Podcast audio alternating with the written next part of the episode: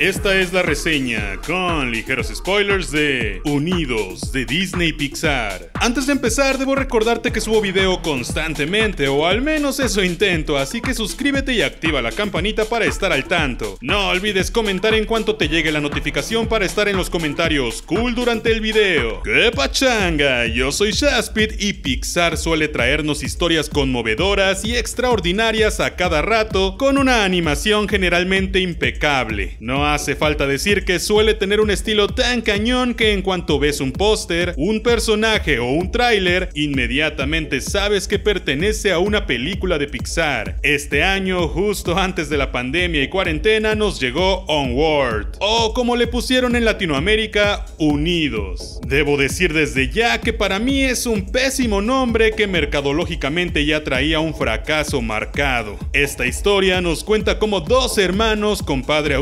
emprenden una aventura para revivir con magia a su padre. ¿Magia? Ah, sí, es que olvidé mencionar que todo esto ocurre en un mundo donde la magia es real, donde las criaturas fantásticas existen pero viven de una forma muy similar a como vivimos nosotros hoy en día. Bueno, antes de la pandemia. Y es que la tecnología acabó por matar literalmente la magia y hacer a la gente floja. Es una buena analogía y es una idea un tanto rebuscada que ya hemos visto anteriormente en cosas como dinosaurios, del cual fue el video anterior en un expediente secreto Shaspit, donde dinosaurios vivían como nosotros, o en películas de Pixar como El Gran Dinosaurio, Cars o incluso Monster Inc. Sin embargo, esta idea pasa a segundo término pues la línea principal de la película es contarnos cómo es la relación entre hermanos, una vida con un padre que murió antes de poder criarlos y un entorno de magia y aprendizaje. La verdad es que desde que fue anunciada la película conecté prácticamente nada con ella. Y primero pensé que era por el diseño que en sí es muy lejano a lo que generalmente es Pixar, y es más cercano a una historia que nos contaría Disney Animation Studios, pero que aún así mantiene la idea del viaje del héroe y el autodescubrimiento que suele tener Pixar siempre, así que supongo que sí encaja con el estudio.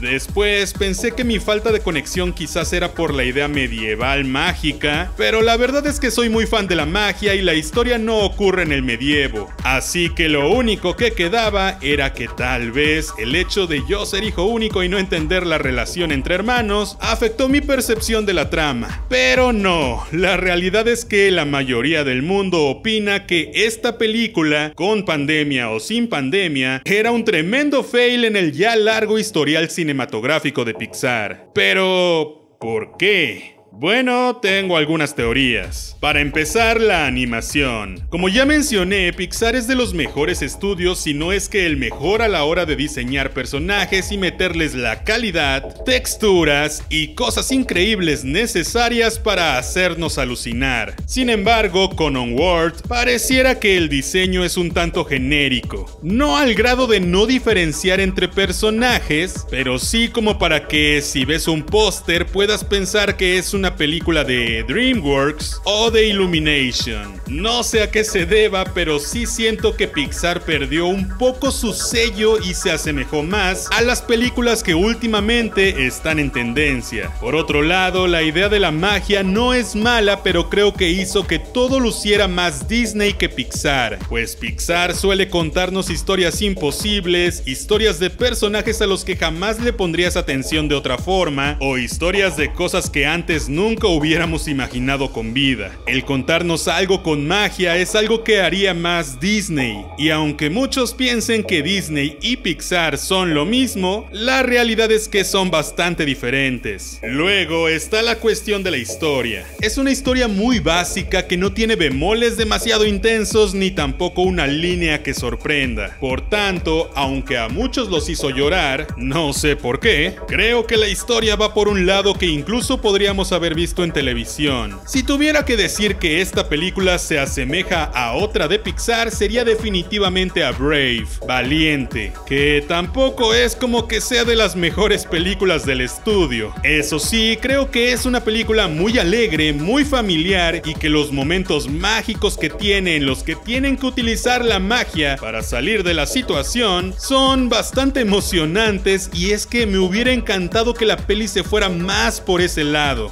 Unidos es una película que en lo personal no odio, no creo que sea mala y no creo que sea de lo peor de Pixar, pero tampoco creo que sea excelente. Es una película que para mí se queda en un gran me. Es una película que está bien, pero dudo que en 15 años, cuando estemos recordando películas de Pixar, esta salga a flote como una maravilla. Unidos nos cuenta la historia de Ian y Barley, interpretados en inglés por Tom Holland y Chris Pratt. Así es, dos personas con altísimo carisma y que suelen ser superhéroes, pero que esta vez son dos hermanos que perdieron a su padre casi cuando nacieron. De pronto encuentran una carta con una piedra donde su padre les dice que cuando sean mayores pueden usar su magia para traerlo de vuelta por un día. Sin embargo, el hechizo sale mal y la piedra no es suficiente, por lo que traen a su padre de vuelta pero incompleto, solo de la cintura para abajo. Seguro que su madre estará feliz con eso, ¿eh?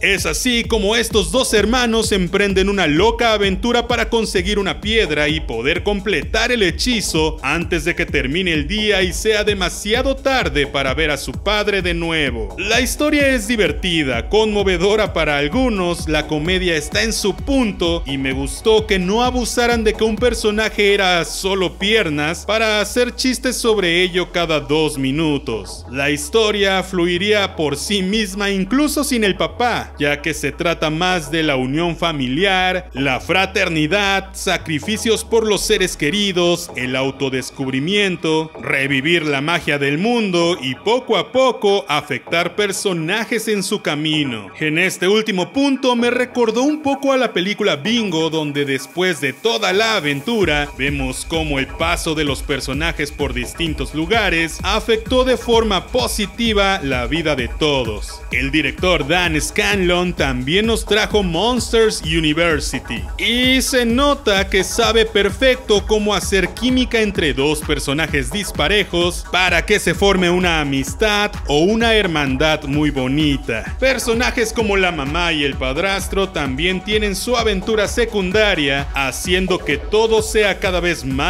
y más familiar. Pero sí me recordó mucho a las típicas películas ochenteras y noventeras de aventuras disparatadas tipo Mi pobre angelito donde esto era muy común. En serio, no quiero que mi opinión se malentienda. A mí sí me gustó Unidos. Me divertí y la disfruté, pero al igual que con algunas películas de Pixar que terminan en el olvido, creo que Unidos no tiene en serio nada que la haga resaltar. Personalmente estoy muy emocionado por la próxima película de Pixar que se llamará Soul, donde se hablará de un tema muy denso de forma imaginativa y familiar, el alma. Y al igual que intensamente pretende mostrarnos este concepto de una forma emocional y cool, y me imagino que se acercará un poco también a la película de Coco. Creo que todos lloraremos con esa película y casi ya con el puro tráiler me deshago. Pero unidos, pues pasa a esta gama de películas de Pixar que estuvo chido en la sala y cuando llegas a casa ya no te acuerdas ni de que la viste. También por ahí se especulaba que esto era un plagio de Full Metal Alchemist, un anime que la verdad no he visto todavía, pero hey, es Pixar. La verdad es que no sé qué pensar, déjame en los comentarios si tú crees que es un plagio. Y es que tristemente este concepto pudo ir mucho más allá, pues el universo mágico es fantástico. Por Dios, tenemos un montón de unicornios que se roban la basura y no vuelan demasiado porque ya están muy flojos y cansados. Pero todo se quedó en un... Ah, qué bien. Además, su mensaje está bien chido porque aparte de la unión familiar, tiene un mensaje sobre no ir en contra de tu propia naturaleza. Eres lo que eres y debes amarlo, respetarlo y vivirlo tal cual. Como con la mantícora, un personaje que amé que después de su encuentro aceptó ser quien es y vivir como es. O las hadas que aceptaron su naturaleza de poder volar por el mundo. Sin embargo, a diferencia de estos personajes secundarios, no sentí ningún tipo de evolución en los personajes principales. La mamá no entendió el trasfondo emocional de sus hijos, el hermano siguió siendo un tonto inmaduro, el padrastro siguió siendo completamente imprudente e Ian, aunque aprendió mucho sobre la magia, sobre su padre y sobre sí mismo, sobre cómo son personas diferentes y no necesita de él para saber quién es, pues realmente no sentí que al final cambiara mucho como era.